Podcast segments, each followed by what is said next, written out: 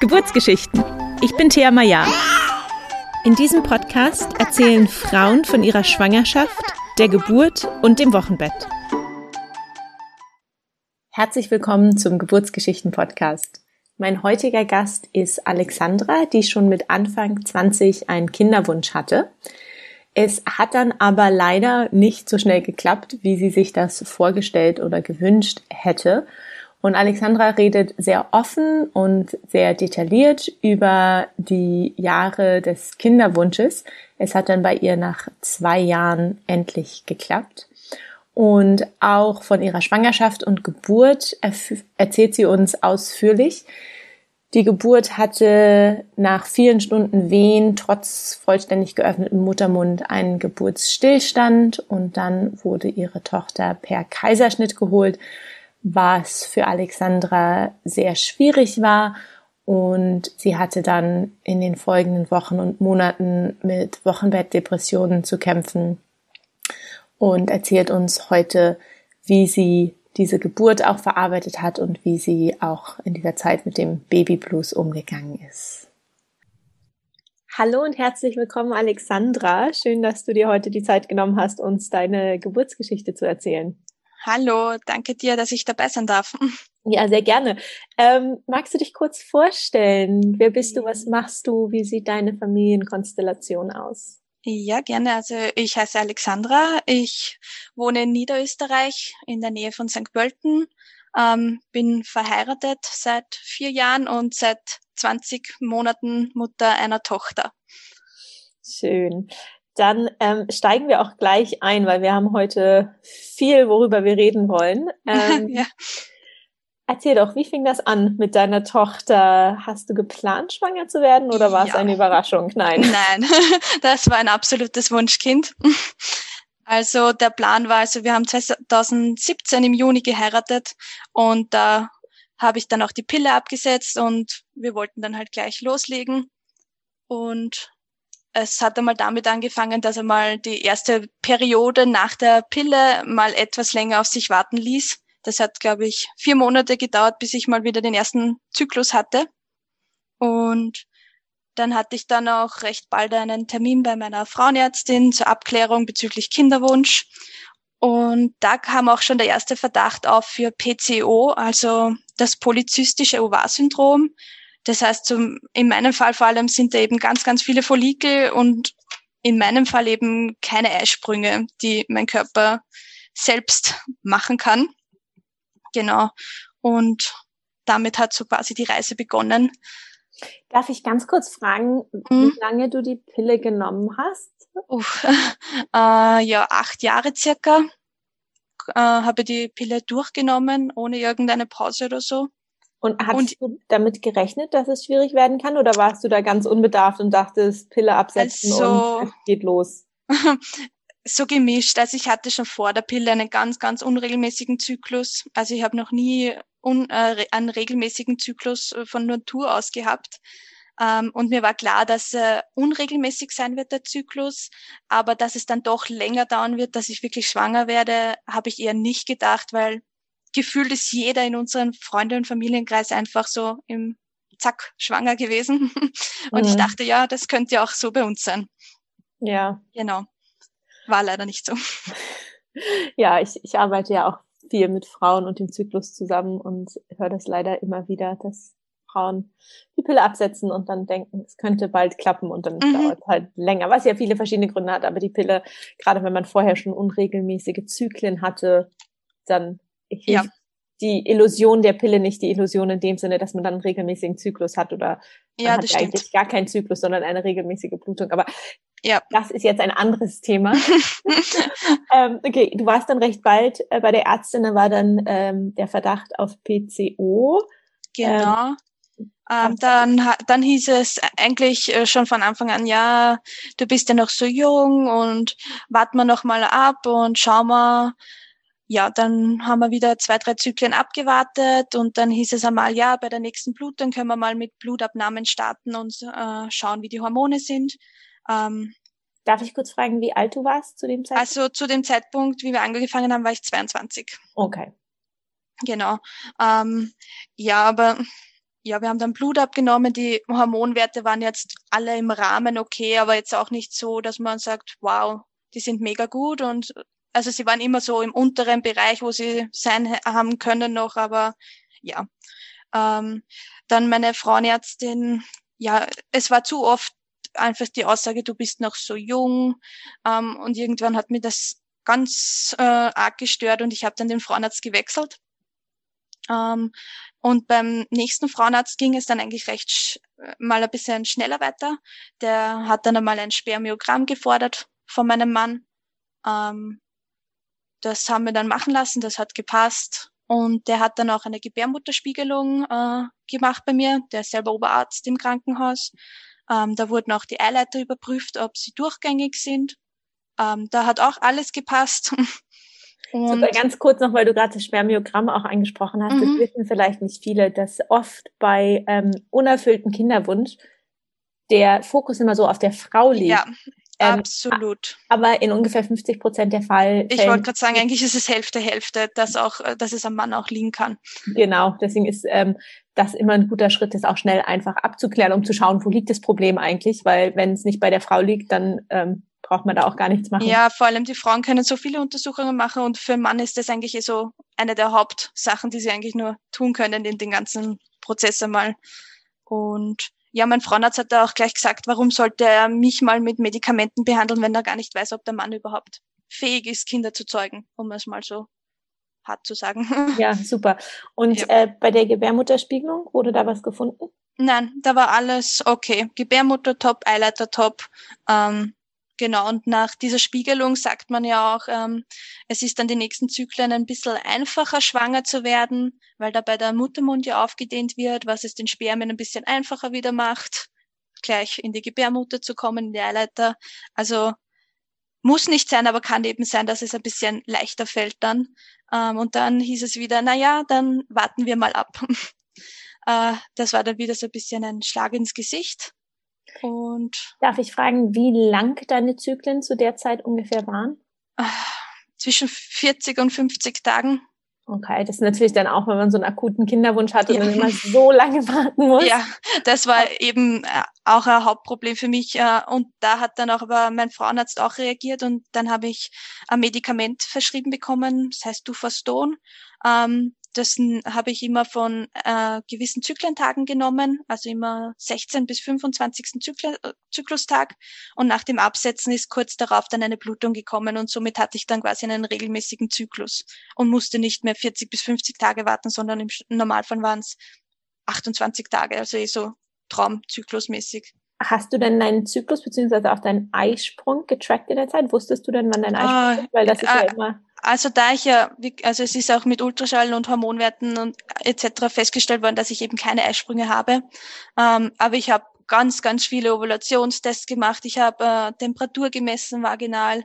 Mhm. Ähm, und es, man sagt auch bei PCO ist das alles, kann das auch nicht so aussagekräftig sein. Also es kann auch einfach wegen dem PCO sein, dass ein Ovulationstest zum Beispiel nie so richtig anschlägt, dass die Temperatur nicht so steigt, wie sie normalerweise steigen sollte Richtung Eisprung. Ähm, und irgendwann war mir das alles viel zu viel, was ich gemacht habe. Ovulationstest, Temperatur messen. Äh, es war einfach wirklich too much quasi und ich habe das dann alles abgesetzt eigentlich und nur mehr das Nötigste gemacht, ähm, um einfach mal wieder ein bisschen den Kopf frei zu bekommen. Ja, was man ja auch oft sagt, was vielleicht hilft, wenn man nicht ganz so viel im Kopf hat. Ja, verständlich.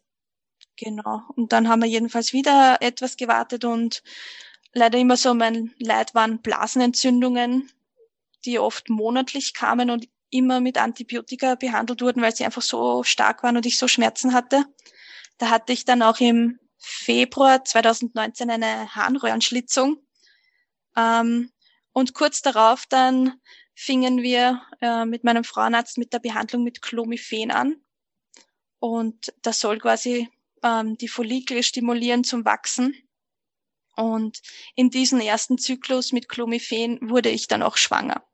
Okay, genau. es hat dann gleich, also sozusagen die Follikel werden äh, stimuliert, damit dann der Eisprung stattfindet. Genau, richtig, richtig. Soll den Eisprung auslösen. Ne, auslesen nicht direkt. Also es gibt, es Anregen. hätte auch noch die Möglichkeit gegeben, mit einer Spritze auszulösen. Aber wir haben jetzt einmal für den ersten Zyklus beschlossen gehabt, wir schauen einmal, ob es der Körper es dann, wenn der Follikel wächst, selber macht. Und hat er auch. genau. Und in dem Fall ist dann das Auslösen an sich weggefallen. Super. Wie hast du gemerkt, dass du schwanger bist?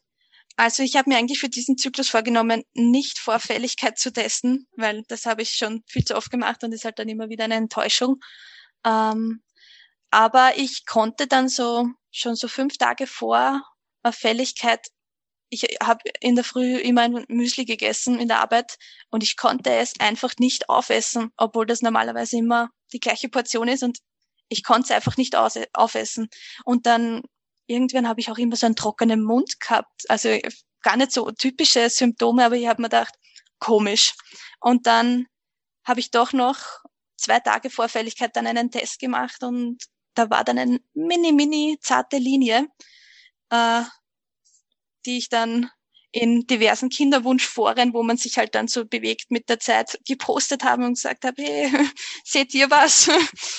ähm, dann habe ich auch meine Kollegin in der Arbeit gefragt, hey, siehst du das auch? Ich habe es meinem Mann zu dem Zeitpunkt noch nicht gesagt an dem Tag.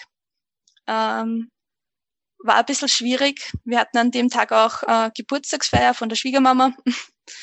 Und ich halt so in dem Wissen, ja, okay, da ist offensichtlich was. Und am nächsten Tag wollten mein Mann und ich nach Italien fahren. Und dann am nächsten Tag eben in der Früh habe ich, bin ich schnell vor ihm äh, aufs Klo, habe drei Tests gemacht waren alle positiv und ich habe dann schon mit der Zeit so eine Box hergerichtet für ihn, wo halt ja so ein paar Sachen drinnen waren, Body etc. Und die habe ich ihm dann in die Küche gestellt, die Box. Oh, und, er, und er hat sie gar nicht bemerkt. Und ich so, siehst du das da? Äh, und dann hat er es angeschaut eben und hat schon Tränen in die Augen gehabt und er hat mich dann gefragt, heißt das ja? Und habe gesagt, ja, offensichtlich. Und dann haben wir beide geweint. Genau. Und dann sind wir nach Italien gefahren in Urlaub. Oh, wie schön. Hattest ja. du denn ähm, frühe Schwangerschaftssymptome, außer dass du dein Müsli nicht aufgenommen Also es haben dann eigentlich, ich habe eigentlich schon auch immer das Gefühl gehabt, es kommt, es kommen die Tage. Also es hat so ein bisschen die Unterleibskrämpfe ein bisschen. Und für mich war das so, okay, ja, der Zyklus ist Geschichte, die Regelblutung kommt. Ähm, ist sie dann nicht, aber die Krämpfe sind geblieben. Ähm, ich konnte mich am Anfang auch ich war viel langsam unterwegs. Wir hatten in Italien einen City-Trip und ich war viel, viel langsamer zu Fuß, als ich das von mir gewohnt bin.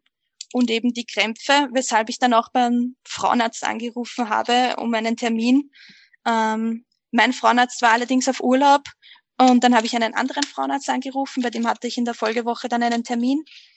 Und ja, als wir dann dort waren, ähm, hat der ja nur viele Follikel gesehen aufgrund von PCO, ähm, aber sonst nichts.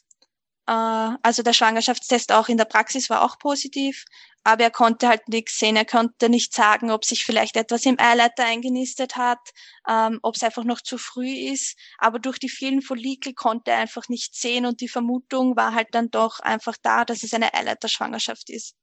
Und er hat mich dann ins Krankenhaus überwiesen. Ähm, Dort wurden dann Blutwerte, also das HCG bestimmt, das Schwangerschaftshormon. Und im Krankenhaus hieß es, das Hormon ist viel, viel zu hoch schon, als dass man nichts sehen würde. Also sie meinten, eigentlich bei diesem Wert sollte man eindeutig schon etwas sehen. Das scheint eine Eileiterschwangerschaft zu sein. Und haben mich dann schon für den nächsten Tag äh, für den OP vor, äh, vorbereitet. Und uff, da habe ich so Dinge gehört wie, ja, was da nicht alles passieren kann. Und ich bin wie ein Häufchen Elend in dem Krankenhauszimmer gelegen und habe Stunden geheult, äh, bis dann eine Oberärztin nochmal am Nachmittag kam und nochmal sagte, na, mach mal nochmal Ultraschall. Und dann haben wir eben den Ultraschall gemacht und sie, ähm, da war dann, also es, die Fruchthöhle war schon die ganze Zeit da, aber eben leer. Und sie hat dann an der Fruchthöhle, ich weiß gar nicht mehr, was sie gesehen hat, irgendeine einen Wand, eine, eine Delle, irgendwas war an der Fruchthöhle, wo sie gesagt hat, hm, das kenne ich nur von intakten Schwangerschaften. Und hatte mal die OP für den nächsten Tag abgeblasen und gesagt, äh, das war am Donnerstag und sie hat gesagt, komm am Montag wieder. Und am Montag war ich dann eben wieder im Krankenhaus äh, zur Ultraschallkontrolle Und am Montag war dann ein kleines Pünktchen, wo auch schon ein Herzschlag zu sehen war. Genau. Wow, was äh, für eine Achterbahnfahrt auch der Gefühle, ja. dass dieses Wochenende gewesen sein muss und äh, ja, es war es war ziemlich füglich. Genau, also es wussten zu dem Zeitpunkt doch schon einige Leute, weil ich nicht so gut im Geheimhalten bin. Also meine Eltern wussten es zum Beispiel schon, meine Arbeitskollegin, meine Cousine, Freunde von uns.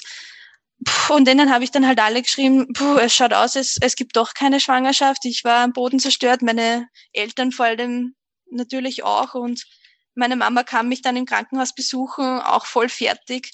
Und als sie kam, war ich wieder lachend im Bett, weil halt da gerade der positive Ultraschall war, also wo mir die Ärztin gesagt hat, na, schaut doch gut aus. Und sie hat gesagt, was ist jetzt los? Jetzt lachst du. Und ich habe gesagt, ja, es schaut doch gut aus und so. Also ja, es waren paar schwierige Stunden und dann noch Tage, bis es wirklich hieß, ja, passt.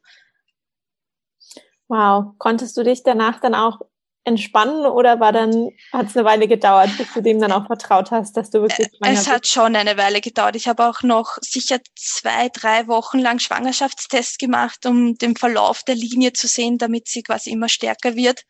Also das habe ich schon so als Bestätigung schon mal gebraucht.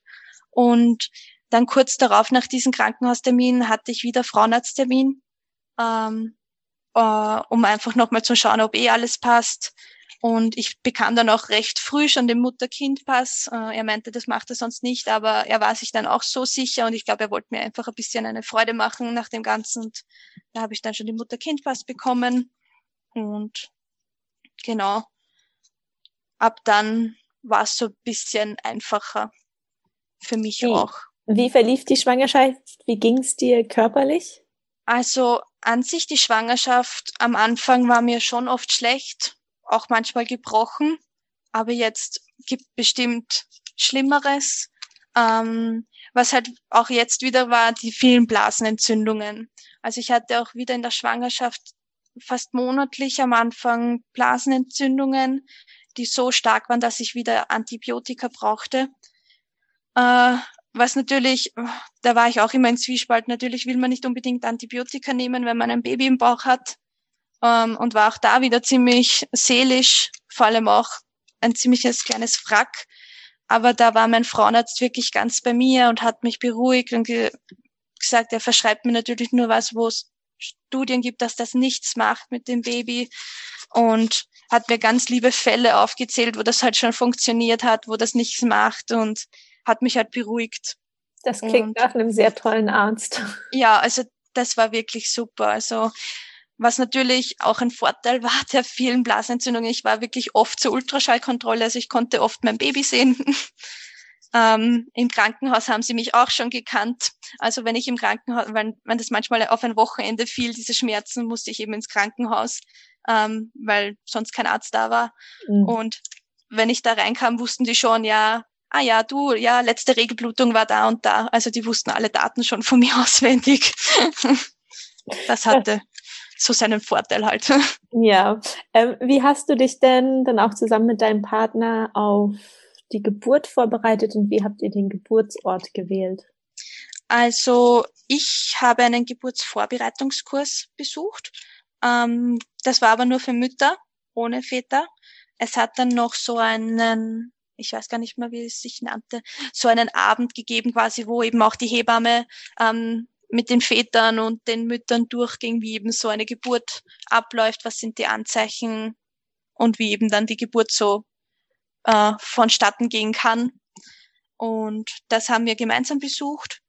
Äh, genau, und unser Krankenhaus, das wir ausgesucht haben, also da ich recht ländlich wohne, ist jetzt die Auswahl nicht so groß. Ähm, und es hätte eher nur eben ein Krankenhaus in der Stadt gegeben oder ein bisschen ländlicher. Und ich wollte unbedingt in das ländlichere, weil ich mich dort doch ein bisschen persönlicher aufgehoben gefühlt habe als in der Stadt. Okay, und hattest du eine, eine Wahlhebamme oder hast du Nein, einfach, okay. nein, ähm, würde ich nicht mehr so machen, weil ich dann eher schlechte Erfahrungen hatte mit der Hebamme im Krankenhaus. Okay. Aber äh, das ist dann eher ja, das ist halt eine persönliche Erfahrung. Also die Hebamme und ich während der Geburt haben leider null äh, harmonisiert. Okay, da kommen wir dann ja. ähm, gleich zu. genau. Äh, Wie, wie ging es dir denn dann zum Ende der Schwangerschaft hin und wie hast du denn gemerkt, dass die Geburt jetzt losgeht? Also ähm, es hat dann auch ähm, einmal mit Halbzeit aufgehört, habe ich es geschafft, die Blasenentzündungen zu überwinden. Ähm, also ich hatte dann gegen Ende hin auch Ruhe von den Blasenentzündungen und konnte eigentlich dann äh, mit Mutterschutz die Schwangerschaft wirklich sehr genießen und ich war wirklich urgern schwanger. Also ich habe mich, glaube ich, noch nie wohler gefühlt als in der Schwangerschaft. Ähm, und ähm, ja, dann im Dezember war eben Geburtstermin. Am 17. Dezember war Geburtstermin und ich war mir sicher, wir gehen über Termin. Sie wird wahrscheinlich um Weihnachten, also ich habe mich Wein zu Weihnachten schon im Krankenhaus liegen gesehen. Das war so meine Einstellung. Ähm, und ich, ja, für mich war ja klar, sie kommt später.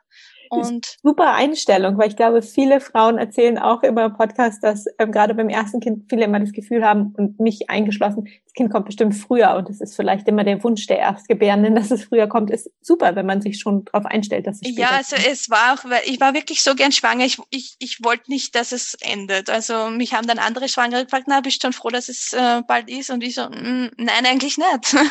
Von mir aus können wir nur ein paar Wochen weitermachen. Ähm, und dann Anfang Dezember hat mir eine Freundin ähm, in der Früh geschrieben, na, wie schaut's aus? Freust dich schon? Bist froh, wenn's losgeht?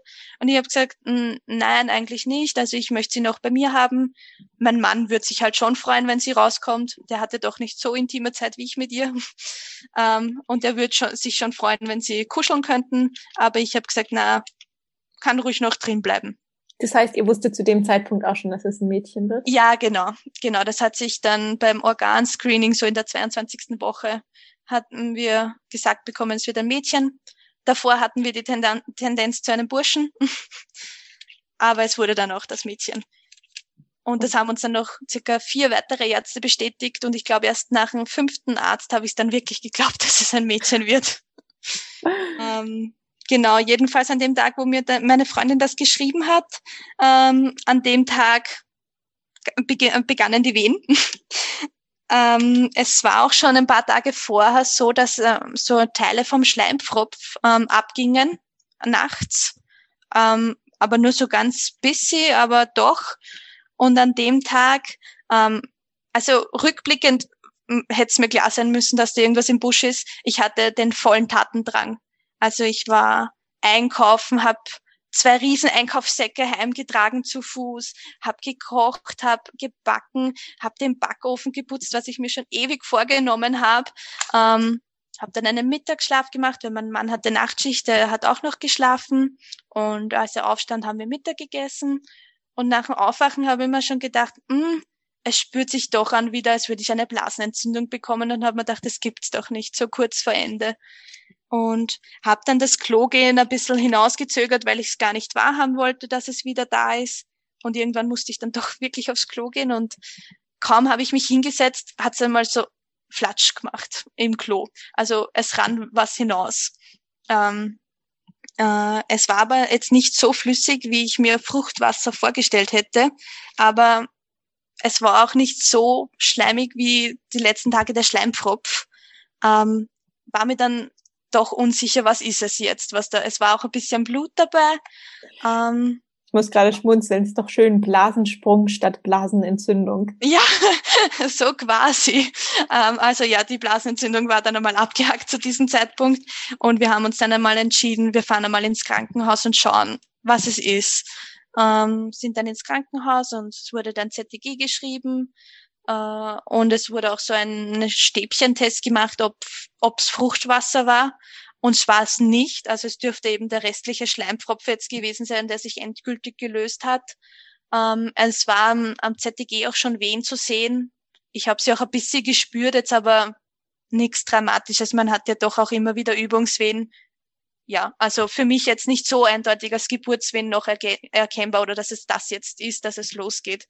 Und die Hebamme hat uns auch äh, gesagt im Krankenhaus, naja, sie schickt uns jetzt wieder heim. Das kann auch noch zu diesem Zeitpunkt mit diesem Stand ähm, zwei Wochen dauern, bis wirklich die Geburt losgeht. Also der Muttermund war, glaube ich, ein Zentimeter geöffnet. Das war am Nachmittag eben. Es war, glaube ich, zwischen drei und vier waren wir da im Krankenhaus. Da war der Muttermund eben auf ein Zentimeter und sie hat gesagt, pff, es kann jetzt alles oder nichts sein quasi. Also es kann jetzt gleich losgehen, es kann in ein paar Tagen oder in zwei Wochen losgehen. Das ist jetzt einfach, das kann sie so nicht sagen. Und wir sind dann wieder nach Hause gefahren und waren einkaufen. Und ich habe mir dann gedacht, ja, es zwickt schon ganz schön jetzt mittlerweile.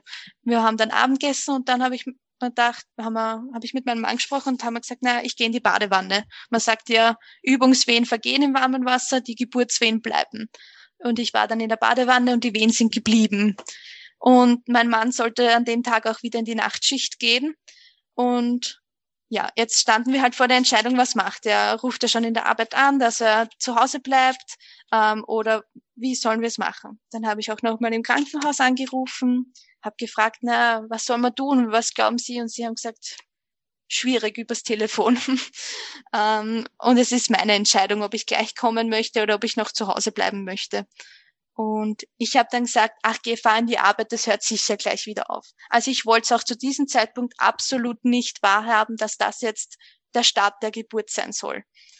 Und mein Mann fuhr dann in die Arbeit und meine beste Freundin ist auch unsere Nachbarin, die kam dann netterweise zu mir rüber und falls doch was sein sollte. Und als sie dann kam, haben wir uns ins Bett gelegt und haben dann eigentlich schon begonnen, gemeinsam die Wehen zu verarbeiten. Es war dann schon ziemlich schmerzhaft. Äh, sie hat mich dann auch gefragt, na, auf einer Skala von eins bis zehn, wie schmerzhaft empfinde ich's? Und ich habe da gesagt, da war es jetzt dann mittlerweile schon neun Uhr am Abend. Ich habe gesagt, naja, sieben.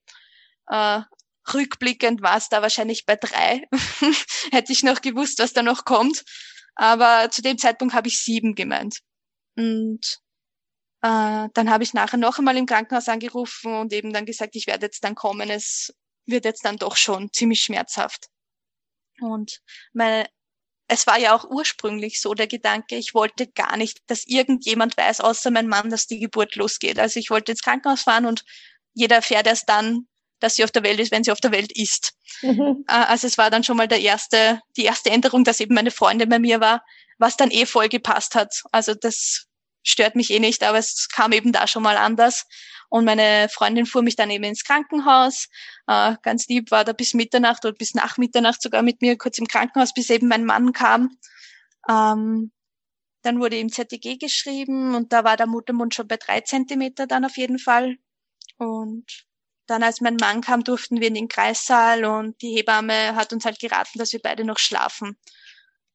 Und ja, für mich war das undenkbar. Also ich habe mich wirklich mit jeder Wehe, also ich habe mich auch wieder rückblickend, ich habe mich dagegen gewehrt. Also man lernt ja, wie man die Wehen veratmet und ich habe einfach nur verkrampft. Mit jeder Wehe habe ich mich verkrampft und habe mir selbst ein bisschen leid getan, weil es halt einfach so Schmerzen waren. Also ich wollte auch eine Geburt haben ohne Schmerzmittel. Ich hatte, ich glaube, drei Tage vor äh, der Geburt äh, im Krankenhaus eine Routine-ZTG-Kontrolle und da war auch die Anästhesistin da, da füllt man so ein Standardformular aus, halt sollte es zu einer PDA kommen mit Risiken und Nebenwirkungen, wo man das schon unterschreibt äh, im Vorhinein. Und ich scherz noch mit der Anästhesistin, da brauche ich eh nicht, aber bitte. Äh, ja, während der Geburt hat mir halt einmal die Schwester und die Hebammen die Dienst hatten, alles mögliche versucht, Globuli, Zäpfchen, dass wir das irgendwie so in den Griff bekommen, dass ich mich ein bisschen entspannen kann. Aber es hat nichts irgendetwas gebracht. Also ich war wirklich fertig. Äh, ich war auch müde, weil das ging, also es fing halt wirklich an am Abend, wo man irgendwann mal schlafen ginge. Äh, also mir haben die Stunden Schlaf auch eindeutig gefehlt. Ähm, und irgendwann, also es war auch recht schnell, ich glaube gegen vier Uhr in der Früh dann, äh, war der Muttermund komplett offen, äh, was ja soweit mal ganz gut war. Aber irgendwie dann war mal Pause. Also sie ist nicht wirklich weiter in den Geburtskanal gerutscht. Ähm, sie haben schon den Kopf gefühlt, aber sie haben auch dann immer wieder gesagt, ich soll mal pressen, dass sie schauen können, rutscht der Kopf mit oder was tut sich. Aber also es, der Befund war einfach nicht zufriedenstellend. Ähm, es war dann auch in der frühen Hebammenwechsel und die Hebamme von den acht war wirklich eine Liebe. Und dann kam die Hebamme, mit der ich gar nicht konnte. Also die hat mir nur ein schlechtes Gewissen gemacht, ähm, was ich nicht alles falsch mache. ich habe meinen Mann irgendwann angeschaut und habe gesagt, ich habe so Schmerzen, aber wegen den Schmerzen muss ich nicht weinen, ich weine wegen ihr. Ähm, also das war wirklich seelisch ganz hart, was sie gemacht hat für mich. Oh, es tut mir so leid, das klingt echt, ähm, ja, ich bin gerade total sprachlos. Also es, äh, also sie hat mir halt immer wieder gesagt, ich soll doch jetzt endlich mal vernünftig atmen. Ich habe doch keine Kraft mehr, wenn ich so tue. Ich soll doch richtig atmen. Und es waren dann immer wieder einige Ärzte da. Es war dann auch der, mein Frauenarzt hatte zum Glück an dem Tag dann auch Dienst. Der war auch immer wieder da. Ähm, und auch eine Ärztin, die ich äh, von meinen Krankenhausbesuchen schon kannte, war da. Also von den Ärzten habe ich mich gut aufgehoben gefühlt. Die kannten mich auch. Ähm, und ja, zur Hochzeit, glaube ich, waren vier Frauenärzte und die Hebamme im Kreissaal und haben da abwechselnd Befund gemacht. Und die Hebamme hat den Ärzten gegenüber gemeint, ja, ich sage sie ja doch eh ständig, sie soll richtig atmen, aber sie hört nicht auf mich. Und da kam ein ganzes äh, so Seitenhiebe gefühlt. Ähm, und das hat mir wirklich, also es hat mir überhaupt nicht geholfen. Vielleicht ähm, manche Frauen spornt das vielleicht an, die sich dann denken, ach stimmt, jetzt atme ich richtig, aber für mich war das absolut nicht das Richtige, was man mir in dem Moment hat, hätte tun können. Und äh, ja, schlussendlich ging das jetzt so über Stunden weiter. Es fiel dann schon am Vormittag mal das Wort Kaiserschnitt. Ähm, da wollte ich das noch nicht wahrhaben. Irgendwann habe ich dann gesagt, oh Gott, ich brauche eine PDA. Habe meinem Mann gesagt, geh jetzt raus und sag, ich brauche eine PDA. Ähm, das hat er auch gemacht. Äh, die Hebamme meinte, pff, ja, eigentlich ist es schon zu spät vom Stand, wie der Muttermund etc. ist, hat sie gemeint, macht man das eigentlich nicht mehr, aber da ich schon so erschöpft bin, vielleicht hilft es. Und ich habe dann eben die PDA gelegt bekommen. Ähm, es half auch etwas, aber so den gewünschten Effekt hat sie mir nicht gebracht. Also ich konnte nicht kurz ruhen äh, oder die Augen zumachen ähm, oder verschnaufen. Es war noch immer schmerzhaft und ich habe mich noch immer mit jeder Wehe furchtbar verkrampft. Und ja, es wurde immer wieder beraten. Es war schon, also es war eigentlich schon recht äh, schnell klar, dass wenn die Geburt natürlich stattfinden wird, dann mit Sauglocke ähm, ich war auch irgendwie so äh, im Delirium gefühlt. Also ich kann mich auch nicht an alles erinnern. So manche Lücken hat mein Mann dann gefühlt ähm, im Nachhinein. Und auch so, also die Entscheidungen und die Aussagen der Ärzte, also vieles war so einfach neben mir und ich war gar nicht so bewusst bei mir, wie ich es hätte sein wollen, dass ich hätte wirklich auch mitreden können und am Geschehen so ein bisschen mehr dabei zu sein. Mhm. Und ja, irgendwann, es war dann schon nach, nach äh, zwölf Uhr, habe ich dann selbst zu den Ärzten gesagt, bitte machen wir einen Kaiserschnitt. Also es, es tut sich einfach nichts, sie kommt nicht weiter runter. Ähm, ihre Herztöne, also von ihr Haus hätte es wahrscheinlich noch, also ihre Herztöne waren immer super. Also deshalb hat man sicher auch noch ganz lange probiert, ähm, weil eben von ihr aus wäre alles okay gewesen und noch keine Eile quasi, dass man hätte schnell eingreifen müssen. Ähm, mir hat auch mein Frauenarzt dann gesagt, wir können schon probieren natürlich, ähm, aber ich bin halt schon so erschöpft auch, dass sie Angst haben, dass ich deshalb, wenn es wirklich dann ums Pressen geht, nicht mehr mithelfen kann. Und ich habe dann auch gesagt, ja, so ganz Verstand war dann auch nicht, aber ich habe dann gesagt, bitte mach mal den Kaiserschnitt. Und ich habe mich im Vorfeld wirklich null mit dem Thema Kaiserschnitt eigentlich auseinandergesetzt. Obwohl meine beste Freundin, Cousine, ich habe wirklich ganz, ganz viele in der kurzen Zeit, wo ich auch schwanger war, gehabt, die einen Kaiserschnitt hatten, aus verschiedensten Gründen, Notkaiserschnitt und geplant. Ähm, aber für mich war klar, sie liegt richtig, passt. Wir können natürlich entbinden und das war auch immer mein Wunsch. Und dann kam es eben zum Kaiserschnitt und dann wurde eben der OP vorbereitet für mich und die bei der PDA konnte direkt nachgespritzt werden dann. Also ich habe dann nichts eigenes mehr gebraucht und ich wurde dann in den OP gebracht, einmal mit den Ärzten und mein Mann musste anders gehen. Und dann fuhren wir zum Lift mit dem OP-Bett und da ist schon mal irgendwie so ein Brocken gefallen. Ich fing wirklich komplett zum Weinen an. Ich war komplett fertig. Es hat sich dann plötzlich ganz komisch angefühlt, dass es jetzt aus ist, dieser Versuch natürlicher Geburt. Ähm, es hat aber schon auch gepasst. Ich wollte natürlich, dass sie jetzt rauskommt und ich habe selbst auch irgendwie gefühlt, ich kann einfach nicht mehr. Aber es war halt dann trotzdem einfach der Fakt. Gut, es wird jetzt ein Kaiserschnitt so hart in dem Moment. Also ja, ich habe einfach nur geheult. Und mein Arzt war dann auch wieder bei mir und hat mich eben ganz lieb getröstet und gesagt, dass das sicher das Beste ist, was ich für uns beide tun kann jetzt. Und ja, dann wurden wir in den OP gebracht. Mein Mann war dann auch bei mir. Ähm, und ich habe einfach keine Ahnung gehabt, was jetzt gleich passiert. Also natürlich, ja, der Bauch wird aufgeschnitten und das Kind geholt. Aber ja, man wird dann mal halt die Arme, alles so festgebunden, halt wie es bei einer OP ist und vorbereitet. Und am OP-Tisch dann bekam ich fürchterlichen Schüttelfrost. Also ich schätze mal, das hat auch mit der Anspannung und äh, zu tun, die vielleicht dann auch abfiel. Ähm, ich hab, bekam auf jeden Fall ganz, ganz schlimmen Schüttelfrost, bekam dann eine ganz dicke Wärmedecke über mich gelegt, ähm, hat aber nichts geholfen. Ich habe gebibbert und meine Zähne haben geklappert. Ähm, ja, und dann haben sie halt begonnen, mich aufzuschneiden. Kann ich ähm, ganz kurz, ganz kurz, ähm, weil du das gerade erwähnt hast mit diesem mhm. Festschnallen. Das ist ja, mhm. glaube ich, auch, also ähm, das, das ist so ein entmächtigendes Gefühl, dass man da so festgeschnallt wird.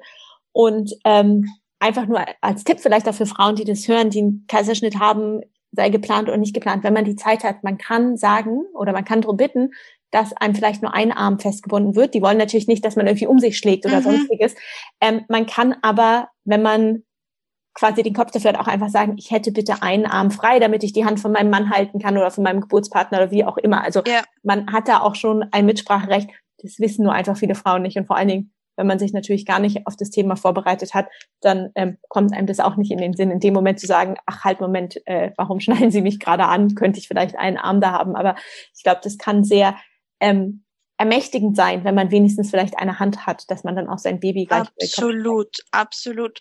Also ich würde auch im, im Nachhinein, ich würde mich, also ich würde jetzt jeder Schwangeren, die ich irgendwo treffe, sagen, bitte denke mal über einen Kaiserschnitt nach. Einfach nur, dass man sich klar wird, dass mal im Kopf durchgegangen ist, dass es sein kann. Man weiß es ja einfach nicht. Ähm, dass man nicht ganz so, also ich habe mich eben einfach so vor den Kopf, also es war einfach so, oh Gott, jetzt ist es da und ich habe mich nie damit beschäftigt. Und in der Situation, dann brauche ich mich auch nicht mehr be damit beschäftigen, weil es ist ja schon, es passiert gerade. Ja. Genau. Und dann begannen sie mich eben aufzuschneiden. Also gespürt habe ich natürlich nichts. Die Narkose hat gesessen, aber ich bin irgendwie so herumgeweicht. Ich habe mich ein bisschen gefühlt wie auf einer Achterbahn also mein Kopf ist so hin und her und ich habe mir gedacht, oh Gott, was passiert da gerade? Ähm, ja, das war schon mal ein bisschen komisch und ich bin eigentlich eher eine, die eher schnell dazu neigt, dass ihr schlecht wird etc. Und habe mir eher schon gefürchtet, dass ich mich da jetzt vielleicht gleich übergeben muss vor lauter hin und her gewackle. War zum Ganz Glück kurz, nicht das, so. Das Wackeln kommt ja daher, weil also man sagt immer, man wird aufgeschnitten, was nicht ganz stimmt, weil es wird quasi ein kleiner Schnitt gemacht und dann rei also reißen sie es auf, yeah. was besser für die Wundheilung ist. Also dass das Gewebe sozusagen öffnet sich besser und kann dann besser wieder schließen, wenn man es reißt. Und das klingt so brutal, aber ja, da wird schon ganz schön gewackelt am Körper, damit das quasi. Ja, genau. Und das war mir natürlich auch null klar, dass das so ist.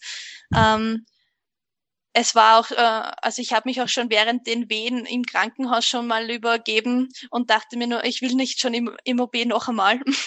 also hat aber dann, wie gesagt, eh gepasst. Und dann hieß es irgendwann, ja, sie ist auf der Welt. Und mein Mann und ich warten so auf diesen Schrei, den halt so ein Baby mal machen soll, wenn es auf die Welt kommt. Und es war irgendwie kurz nix. Und gefühlt war es ewig nix. Und irgendwann hat sie genießt. Und dann haben wir beide geweint. Und kurz drauf hat sie kurz geweint. Und dann durfte auch mein Mann zu ihr. Ähm, und dann kam mein Mann ich kann überhaupt nicht einschätzen, was für ein Zeitraum, wie viele Minuten oder Sekunden irgendetwas dauerte. Gefühlt war alles ewig. jedenfalls kam mein Mann dann mit ihr und hat sie mir gezeigt, so von hinten halb. Er wusste halt auch noch nicht richtig, wie er sie wirklich jetzt nehmen kann und mir am besten zeigen kann. Mir wurde dann aber auch zum Herzeigen, da wurde mir eine Hand abgeschnallt, dass ich mich ein bisschen zu ihr beugen kann. Aber ich hatte diese dicke Heizdecke auf mir und konnte mich eigentlich dadurch ziemlich schlecht bewegen ähm, habe sie dann nur so aus halb verdrehten Augenwinkel etwas gesehen, habe gesehen, dass sie viele Haare hat, ähm, habe kurz gesagt, oh, sie ist so schön und irgendwie war sie dann schon wieder weg.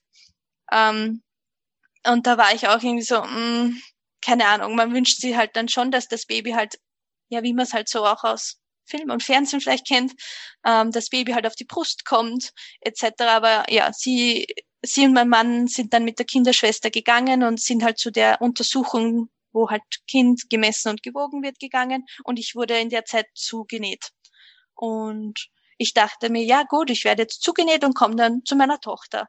Und dann bin ich zugenäht fertig. Die Ärzte haben mir dann erzählt, dass sie recht voller Käseschmiere war. Und ich habe mir nur gedacht, okay, schön, habe ich nicht gesehen, aber passt. Ähm, dann habe ich nur gehört während dem Zunähen, dass sie gesagt haben, im Urin ist Blut. Und ich war dann nur, oh Gott, bitte. Ich bin ja eh so vorbelastet mit der Blase. Jetzt ist Blut im Urin. Was ist das? Da war kurze Zeit dann plötzlich nur mehr das so in meinem Kopf. Was ist das jetzt?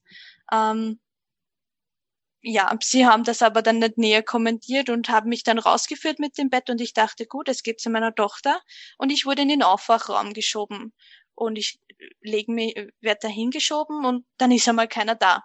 Und ich lieg da, kann mich nicht bewegen und denke mir nur, hä? Was ist jetzt? Und irgendwann kommt eine Schwester und fragt mich, ob ich Schmerztabletten haben möchte. Sage ich, ja, bitte. Sagt sie, möchtest du stillen? Sage ich, ja. Sagt sie, nein, dann kannst du jetzt keine Schmerztablette haben. Äh, habe ich gesagt, okay, dann danke für die Nachfrage. Ähm, und dann ist sie wieder gegangen. Ähm, und ich habe nicht gewusst, warum ich da lieg, weil ich war ja eigentlich wach. ähm, bin aber dann tatsächlich eingeschlafen, was wahrscheinlich schon gut war, weil ich habe auch dann noch im Aufwachraum furchtbar gezittert. Ähm, und bin dann, glaube ich, einfach vor Erschöpfung eingeschlafen. Und ich glaube, ich habe über eine Stunde geschlafen. Ähm, und dann wurde ich wach und eine Schwester kam und sagt, ah, du bist wach und möchtest du zu deinem Kind? Sage ich, ja, natürlich. Und neben mir lagen zwei Männer, die offensichtlich eine OP hatten. Und dann kam der Bettenabholer, ich weiß nicht, was seine genaue Bezeichnung ist, und ging zu einem Mann, um ihn zu holen, dass er aufs Zimmer kommt. Und ich habe mir nur gedacht, das ist jetzt nicht euer Ernst. Warum wird der jetzt geholt, während ich auf mein Baby warte? Und dann hat es die Schwester gesehen und die hat es offensichtlich auch so gesehen und hat dann gesagt, bitte führ mal sie zu ihrer Tochter. Ähm, haben wir mir dann gedacht, Halleluja, bitte ja. Und ich wurde dann zu meiner Tochter geführt. Das war dann, ich glaube, schon fast zwei Stunden nach der Geburt eigentlich. Ähm, meine Tochter kam um, um circa dreiviertel zwei mittags auf die Welt. Am 6. Dezember ich habe eigentlich auch im Bauch immer gesagt, bitte kein Krampus, kein Nicolo, kein Christkind. ja, sie hat sich für den Nicolo entschieden. Äh, ja, jedenfalls kam ich und sie hat natürlich schon Hunger und wir haben halt dann gleich das Anlegen probiert. Ähm, hat so semi geklappt. Also sie hatte am Anfang recht Schwierigkeiten immer mit dem Andocken, also dass sie die Brust wirklich ordentlich nimmt. Wenn sie mal getrunken hat, hat's eh gepasst. Ähm, aber nur, dass sie mal wirklich dran war, hat ein bisschen gedauert. Ähm, ja, dann war meine Tochter da und ich wollte dann meine Eltern anrufen und suche mein Handy und dann sagt die Schwester, na, das hat sie jetzt weggelegt, das hat da nichts zu suchen. Da sage ich, ich möchte meine Eltern anrufen, bitte. Äh, ja, habe ich auch getan dann. Äh, und ja, dann hat eh alles soweit getan, passt, äh, eben ein bisschen Schmerzen vom Kaiserschnitt, aber ich habe dann am Abend noch eine Schmerztablette bekommen und mein Mann durfte auch recht lange eigentlich da sein. Ich glaube, der war bis halb neun, neun am Abend bei mir und fuhr dann eben heim.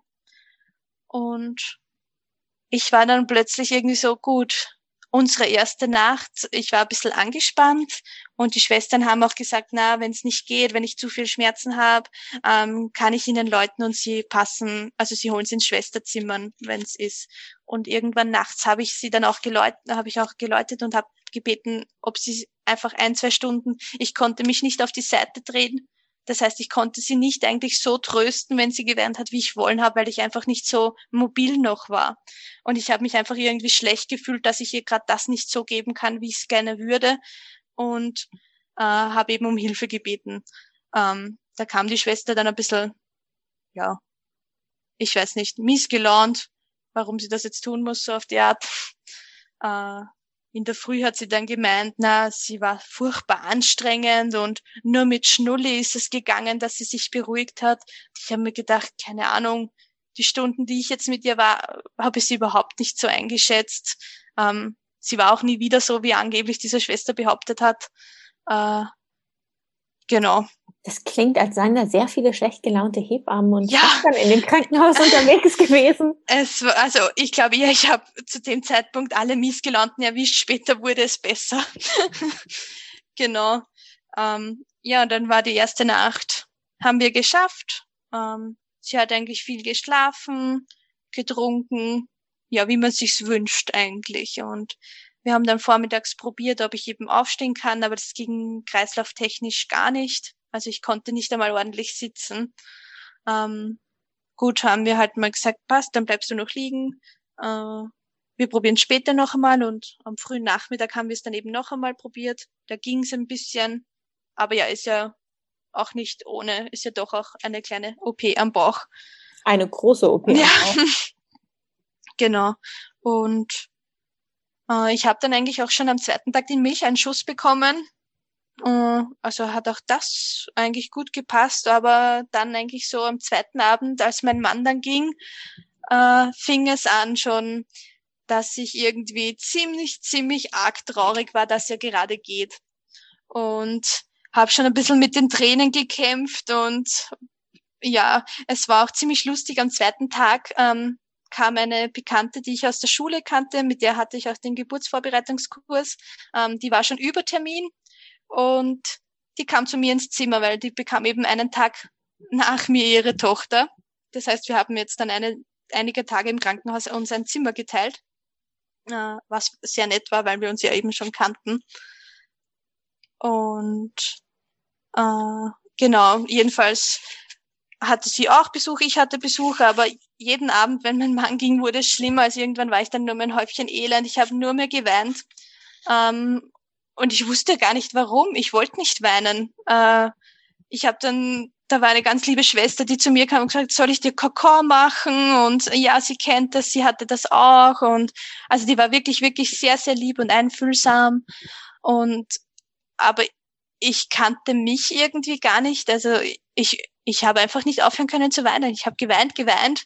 Ähm, ja, irgendwann hat es von allein wieder aufgehört, aber ich konnte das nicht steuern. Ähm, und ich habe mich in der ganzen Zeit, also sowohl bei der Geburt und auch danach einfach nicht so gefühlt, also sehr fremd gesteuert, ähm, sehr pff, überrascht und also es kam einfach alles eigentlich nicht so, wie ich halt wollte, wie ich es mir gewünscht hatte. Mhm. Und ich glaube, damit hatte ich im Nachhinein auch sehr, sehr zu kämpfen. Ähm, sogar auch heute noch manchmal. Ähm, weil ja, der, der Wunsch natürliche Geburt war halt wirklich einfach enorm und irgendwann, also ich habe wirklich lange im Nachhinein auch damit zu kämpfen gehabt von Thema Versagen. Also ich habe mich wir haben wirklich ganz oft gedacht, hätte ich doch noch durchziehen sollen, hätte ich es nicht doch geschafft. Ähm, genau, und habe mir halt eben ganz oft diese Fragen gestellt und war wirklich die erste Zeit auch zu Hause emotional ein Häufchen Elend. Also da war die körperliche Wunde definitiv nicht so groß äh, wie die seelische. Hm. Hattest du dich dann im Vorfeld mit dem Thema auch so Baby Blues oder postnatale Depressionen, also war das überhaupt ein Nein. Begriff? Also Begriff ja, ich hatte zufällig sogar einen Monat, äh, eine eher weit entfernte Bekannte hatte einen Monat vor mir einen geplanten Kaiserschnitt, also sogar auch einen Kaiserschnitt und hatte danach auch mit dem Babyblues zu kämpfen. Ähm, und ich habe mir nur so gedacht, so auf die Art ein bisschen, Gebitte, was ist das jetzt? Was, was hast? Äh, also äh, habe halt einfach keine Ahnung gehabt und war dafür leider nicht ganz so empathisch, wie es hätte sein sollen. Und äh, war dann eben noch überrumpelter, dass ich das jetzt hab. Also da rede ich noch groß und ja, natürlich habe ich es dann auch. Ähm, und wir waren dann auch zu Hause vom Krankenhaus. Also wir gingen, ich glaube, ich war fünf oder sechs Tage im Krankenhaus. Ähm, und als wir daheim waren, war ich einfach so, okay, wir sind jetzt zu Hause mit Baby, sie liegt da und schlaft, was tue ich jetzt? Äh, und dann habe ich zum Heulen angefangen. Oh Gott. Also ich habe einfach wegen allem geheult. Oh Gott, sie schläft schon so lange. Ich habe geheult. Wo sich jeder sonst freut, ich habe geheult. Äh, das war wirklich, wirklich schwierig, weil ich mich einfach selbst nicht erkannt habe, weil ich es nicht wollte, dass ich weine. Also ich wollte es definitiv nicht, aber es, ich konnte es nicht steuern. Es war, also ich war wirklich nicht ich selbst gefühlt. Und meine Tochter war wirklich, bis auf das, dass wir eben, dass sie die Brust nicht so schön genommen hat, war sie wirklich ein braves Baby. Also sie hat viel geschlafen, war süß zum Anschauen, äh, haben viel gekuschelt. Ähm, also sie hat so, sie war definitiv der geringste Aufwand. Es war halt natürlich das Körperliche, bis man wieder ordentlich gehen kann, hat auch ein bisschen gedauert. Aber wie gesagt, das Seelische war definitiv ähm, der allergrößte Punkt. Hast du dir denn Hilfe gesucht oder wie hat dein Umfeld dich auch unterstützt oder darauf reagiert? Also eigentlich das Umfeld war wirklich, es waren alle furchtbar lieb und verständnisvoll und waren für mich da. Mein Mann war eigentlich auch einen Monat zu Hause. Ähm, und das hat auch gepasst. Meine Mama hatte dann auch Urlaub, die war da, hat auch für mich gekocht. Ähm, also es hat wirklich, wirklich gepasst. Meine Cousine ist auch Hebamme, ähm, aber die wohnt recht weit weg, deshalb war das auch gar keine Alternative, dass sie zur Geburt da wäre. Sie hat auch eine kleine Tochter zu dem Zeitpunkt gehabt. gehabt. Aber sie hat mit mir im Nachhinein ähm, das Bonding nachgeholt, weil mir halt auch das sehr gefehlt hat. Ähm, einfach dieser Moment, ähm, sie kommt raus und liegt auf mir. Ähm, das hat mir wirklich auch sehr, sehr gefehlt und sie hat gesagt, passt, da können wir was machen. Und ich, es gibt dafür einen Begriff, aber der fällt mir jetzt gerade nicht ein. Ähm, dabei wird das Baby eben gebadet ähm, und in Windeln gewickelt, in Stoffwindeln, ähm, die auch nass sind und quasi noch einmal ein bisschen enger verpackt. Und so dann nur leicht abgetrocknet und so wurde sie mir dann halt dann auf die Brust gelegt. Ich, ich war im Bett zu Hause, sie wurde mir da dann auf die Brust gelegt, nackig waren, wir waren beide nackt und konnten quasi ähm, so das Bonding nachholen. Was, meine Cousine hat auch im Vorhinein gesagt, ich kann ihr ihr oder halt meiner Tochter erzählen, wie habe ich die Geburt empfunden ich habe dann halt eben meiner Tochter erzählt, wie habe ich die Geburt empfunden, ähm, habe ihr gesagt, dass ich überrumpelt war, zum Beispiel, dass sie schon kam, weil ich eben nicht damit gerechnet hätte, dass sie eigentlich fast zwei Wochen vor Termin kommt. Ähm, habe dabei auch wieder natürlich furchtbar viel geweint. Dann hatten wir dieses Bad und sie war dann auf mir und dann sagt man, jetzt erzählt das Baby. Also dann weint halt oft das Baby, ähm, und da sagt man, das ist jetzt so der Moment, wo, der, wo das Baby erzählt. Und wir haben das dann eigentlich schon sehr genossen. Sie hat dann kurz eben geweint, lag auf mir und wir haben gekuschelt und so sind wir dann sicher über eine Stunde nackt im Bett gelegen und haben es einfach genossen. Genau. So haben wir dann quasi noch so ein bisschen diesen Bonding-Effekt, so nackt Brust auf Brust ähm, nachholen können. Oh, total schön. Danke, dass du das auch nochmal so beschrieben hast. Genau, also das war wirklich, ähm, ja, also es, es hat schon ein bisschen geholfen. Es hat auch mir definitiv geholfen, ganz, ganz offen darüber zu reden, über alles. Also über die Geburt. Also es gibt ja Menschen, die wollen so Details nicht so gerne erzählen. Ähm, verstehe ich auch, ist ja doch sehr intim auch, aber ich bin eher ein Mensch, ich muss alles erzählen. Also ich, mhm. für mich war der Kinderwunsch auch nie ein Geheimnis. Ähm, ich habe auch da alles offen erzählt und eben auch bei der Geburt. Und dieses Reden hat mir sehr viel geholfen, weil man kommt ins Sprechen und plötzlich sagen manche, weißt du was? Ich habe auch lange einen Kinderwunsch gehabt zum Beispiel. Oder ja, bei mir war das auch so. Von Menschen, die du schon lange kennst, aber überhaupt keine Ahnung gehabt hast ähm, zum Beispiel jetzt äh, Bekannte in der Familie etc., ähm, wo man sich auf einmal austauschen kann, wo man vorher gar nicht wusste, hey, da könnte man überhaupt sich austauschen. Also dieses Reden und Offensein ähm, hat eben definitiv mir geholfen, weil man so ins Sprechen kommt und sich so Erfahrungen austauschen kann. Genau. Und halt vielleicht auch das Leid teilen kann. Genau. Ich habe dann auch, was mir auch geholfen hat, ich habe meine Geburt ich habe einen Geburtsbericht quasi geschrieben. Das waren vier Wordseiten. Ich habe alles runtergeschrieben, vom Beginn bis zur Geburt. Und habe mir dann auch vom Krankenhaus den Geburtsbericht anfordern lassen. Ähm, einfach, um nochmal auch alles schriftlich irgendwie zu, also ich habe es irgendwie gebraucht, das nochmal mhm. nachlesen zu können. Ähm, genau, ich habe dann auch bei der Kontrolle die waren so circa sechs Wochen nach der Geburt mit dem Frauenarzt, habe ich auch mit dem Frauenarzt nochmal drüber gesprochen und auch er hat mir wieder versichert, das war wirklich die richtige Entscheidung und hat mir halt gut zugesprochen, dass das, dass er auch Angst hatte, dass das, dass ich immer einfach keine Kraft mehr hätte für und ja, wenn man es halt zu lange hinausgezögert hätte, man weiß ja nicht, wie lange hätte es ihr gut getan, dass sie, sie war ja schon ein Stück im Geburtskanal, ist ja nur nicht weit genug reingerutscht. Man hat dann noch, also das haben sie mir auch erzählt im Nachhinein, ähm, sie ist mit ihrer Hand vorm Gesicht in den Geburtskanal gerutscht und wahrscheinlich dadurch hat sie nicht so schön reinflutschen können. Mhm. Also sie war auch immer schon während den Ultraschallbildern hatte sie immer eine Hand vorm Gesicht. Ähm, und so ist sie eben auch in den Geburtskanal gerutscht. Genau. Wie lange hat es denn gedauert, ähm, bis du dich ähm, mental wieder besser gefühlt hast oder seelisch? Ich glaube, das kann ich gar nicht so benennen, aber es hat definitiv mehrere Monate gedauert. Mhm. Also es war schon ein, ein, schleichender Prozess, weil man hat schon halt den Fokus doch aufs Baby ähm, und neigt halt dazu zu vergessen, dass man doch auch wichtig ist, wie es einem geht. Äh, aber ja, vielleicht sogar ein halbes Jahr, bis ich wirklich sag, ähm, es war auch, wenn ich im Fernsehen irgendwo eine Geburt gesehen habe, sobald die Frau im Fernsehen natürlich entbunden habe, bin ich in Tränen ausgebrochen. Also das ist wirklich für mich ganz hart zum Anschauen gewesen, dass andere das können und ich nicht. Oh ja, das Gefühl kenne ich gut. Nach der Geburt habe ich jedes Mal, wenn ich eine andere Frau mit Kinderwagen gesehen habe, gedacht, die hat bestimmt natürlich entbunden.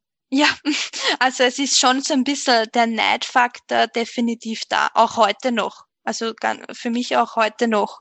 Ähm, ich freue mich für andere, aber bin ihnen dennoch schon, muss ich sagen, neidisch, dass es für andere geht. Ja, das verstehe ich. Genau. Super. Äh, Alexandra, vielen Dank, dass du so ausführlich über den Kinderwunsch und auch die Verarbeitung der schwierigen Geburt gesprochen hast. Abschließend, ich bin noch neugierig, du hattest äh, im Vorgespräch schon erwähnt, ähm, du hast wieder Kinderwunsch. Ja, genau. Äh, also es erweist sich mal wieder nicht als so leicht leider. Also momentan ist es circa ein Jahr, wo wir es probieren. Ähm, und kurz nachdem wir entschlossen haben, dass wir jetzt wieder schwanger werden wollen, ähm, hat sich auch herausgestellt, dass ich eine Fehlgeburt hatte. Also ich hatte ganz, ganz lange Blutungen und ich habe mir gedacht, das ist mein unregelmäßiger Zyklus. Das waren zwei Tage mal so, zwei Tage mal so. Und ich habe mir gedacht, ja, ist halt mein Zyklus nach Stillen etc. wieder mal komplett im Eimer. Ähm, und war dann zu einer Routinekontrolle eigentlich beim Frauenarzt, um wieder Absprache wegen Kinderwunsch zu halten. Und da war eben im Ultraschall eine Fruchthöhle, eine leere. Ähm, und mir war es klar, gut, ich habe in den letzten Wochen ein Kind verloren. Und kurz drauf kamen auch ganz, ganz starke Blutungen, drei Wochen lang. Ähm, ja, da war es mir eigentlich eh klar, was da im Gange war.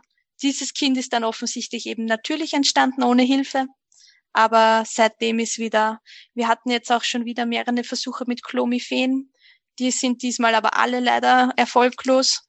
Ähm, wir sind auch mittlerweile in der Kinderwunschklinik. Äh, und dort wurden diesmal wieder meine Eileiter überprüft und obwohl vor der Geburt waren meine Eileiter okay und jetzt hat sich herausgestellt, mein rechter Eileiter ist doch nicht mehr so durch, er ist etwas durchlässig, aber schon sehr verzögert, ähm, ist nicht ideal. Genau, also jetzt kommen wieder neue Sachen auf uns zu, offensichtlich. Oh man, äh, wieder eine Achterbahnfahrt hier. Ja. Ich ähm, wünsche dir auf jeden Fall alles, alles Gute und freue mich dann sehr, dich ähm, im Podcast ein zweites Mal begrüßen zu dürfen, wenn es dann soweit ist. Würde mich auch freuen. Nach der zweiten Geburt und ich wünsche dir vom Herzen eine erfolgreiche VBAC, also eine erfolgreiche ja, das wäre Kaiserschnitt. Das wäre wirklich ein großer Wunsch, aber man geht in die zweite Geburt definitiv mit mehr Erfahrungen und weiß vielleicht doch, wie man etwas möchte, was man nicht möchte und ich hoffe zumindest mit dem Wissen ein bisschen besser alles steuern zu können, sofern es steuerbar ist. Vielen Dank für dieses Schlusswort. Danke dir auch. Wenn dir die heutige Folge gefallen hat und du etwas für dich mitnehmen konntest, würde ich mich sehr freuen, wenn du diese Folge und den Podcast mit anderen teilst oder bei deinem Podcast-Anbieter eine 5-Sterne-Bewertung für den Podcast abgibst. Vielen Dank.